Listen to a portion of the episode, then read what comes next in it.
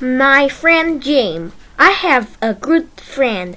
His name is Jim. Jim is English. He come to China with his parents. They come to China to work.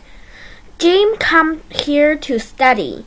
He is in number 5 middle school. He is never late for school. He studies hard at school. He can read and write English well. He can also speak a little French. He often helps us with our English, and we help him with his Chinese.